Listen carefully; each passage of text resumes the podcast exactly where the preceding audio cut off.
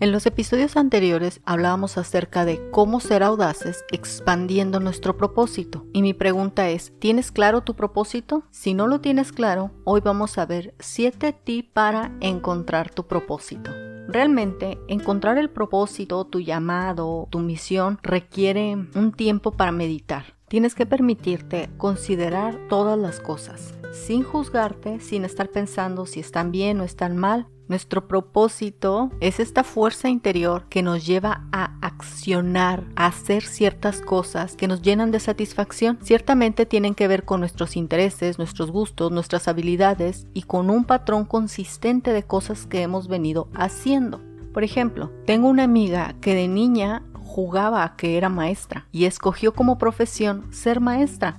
Entonces, relájate, tómate un tiempo en calma para pensar y comencemos. El primero es descansa, respira, descansa tu cuerpo, descansa tu mente y ponte en la disposición de hacer una introspección. El número dos es sumérgete en este momento, en el momento presente. Enfócate en el ambiente en el que estás ahorita, enfócate en tus sentidos. El número tres es identifica aquellas cosas que te hacen reír, las cosas que te hacen feliz, que te dan gusto. Por ejemplo, un libro o una película que resuena con contigo, las personas que te inspiran, las personas que admiras, algunas cosas que te traen felicidad, qué te cantaba hacer de niña y qué cosas hacen que se te vaya el tiempo. Lo que podrías estar haciendo por horas y cada uno de esos minutos valió la pena, independientemente del resultado final. El número cuatro es recuerda aquellas cosas que te molestan, aquellas cosas que te hacen enojar. Ciertamente esto va a revelar mucho de tus valores y tus intereses. Generalmente las cosas que nos molestan tienen que ver con un deseo firme de lo opuesto. Por ejemplo, aquellas injusticias que te molestan o algunos social challenge o retos de los medios sociales que te molestan, que te incomodan, que te afectan. Por ejemplo, uno que a mí me molestaba mucho era cuando la gente se bajaba y se ponía a bailar mientras el carro estaba andando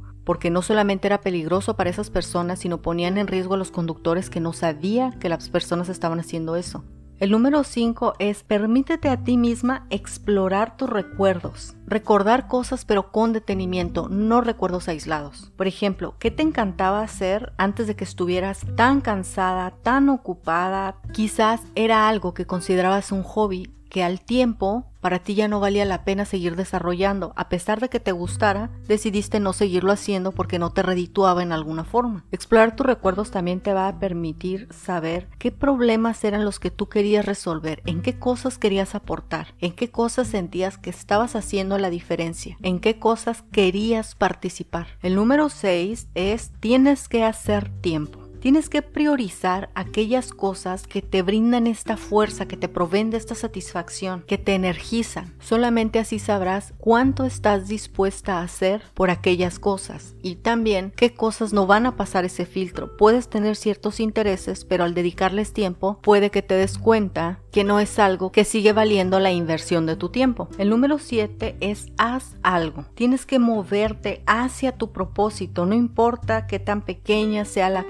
lo importante es accionar. Tal vez tienes que hacer una llamada, ir a una junta, hacer investigación en línea, unirte a algún grupo. Tal vez necesitas educarte o refinar tu conocimiento. Cualquier inversión que puedas hacer para acercarte a tu propósito, para pulir tu propósito, va a pagarte muy bien en la satisfacción que obtengas día a día para seguir adelante. Y el número 8 es identifica qué cosas te han detenido en el pasado al tratar de avanzar en tu propósito o en tus gustos. Tal vez son algunas creencias, por ejemplo, conocí a una bloguera, una escritora norteamericana. Ella comenzó como bloguera y ella decía que tenía esta idea de que para qué lo hacía si había muchísimas blogueras. Eso fue hace como 8 años y ahora ella es una escritora y sus libros ciertamente han ayudado a muchas personas. Así que ella venció esa creencia limitante y logró desarrollar su propósito. Tome en cuenta que luchar por nuestro propósito siempre va a valer la pena. No nada más por la satisfacción, sino también por las vidas que podemos impactar. Y no solo eso, la forma en cómo vamos a cambiar nuestro entorno. Trabajar día a día por algo que no nos llena o no nos llama completamente la atención es muy duro. Uno va perdiendo interés en uno mismo. Sin embargo, cuando comienzas a moverte aquellas cosas que de verdad te interesan, surge una pasión en nuestro corazón en la cual vale la pena invertir cualquier cantidad de tiempo sabiendo que aquello que está en nuestro propósito va a tener un lugar donde va a ser depositado.